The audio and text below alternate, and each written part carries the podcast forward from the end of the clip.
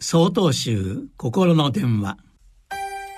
今週は「休むを一生懸命に」と題して青森県大安寺長岡俊丈さんの話です。5月になりました。全国各地では色鮮やかな花が咲いていることでしょう。5月は春の訪れがより実感できる時期ですが心と体のバランスを崩しがちな時期でもあります。五月病という言葉があるように今月は心の疲れがどっと出がちな時期です。そんな時の合言葉が「休むを一生懸命に」です。矛盾しているのではと思われるかもしれません。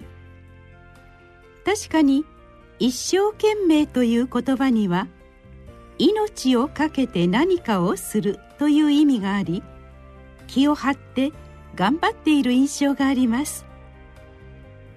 しかし本来はその何かの中に休むということも含まれています。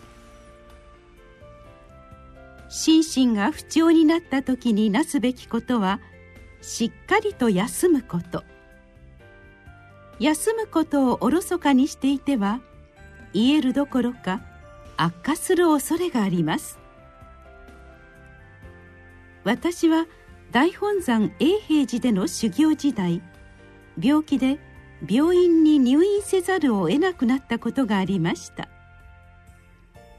やっと退院することができた直後心が焦りすぎていたためか再び病気になり病院に逆戻りすることになりました。今思えば早く同期の仲間に追いつかなくてはという気持ちが強く心に負担を与えていたのでしょう。なすべきことを見誤っていたのです。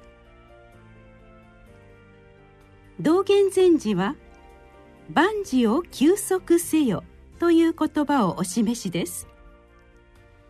この言葉は座禅の時の心得ですが皆さんが休む際にもこの言葉を思い浮かべていただきたいのです。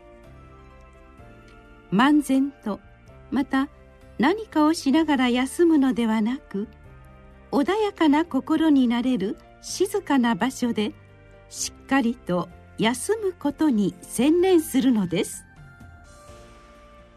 そのためには姿勢を正し呼吸を整えることが必要です。お寺は万事を休息できる場所。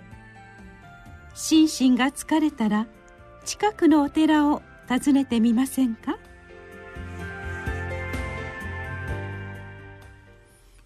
？5月24日よりお話が変わります。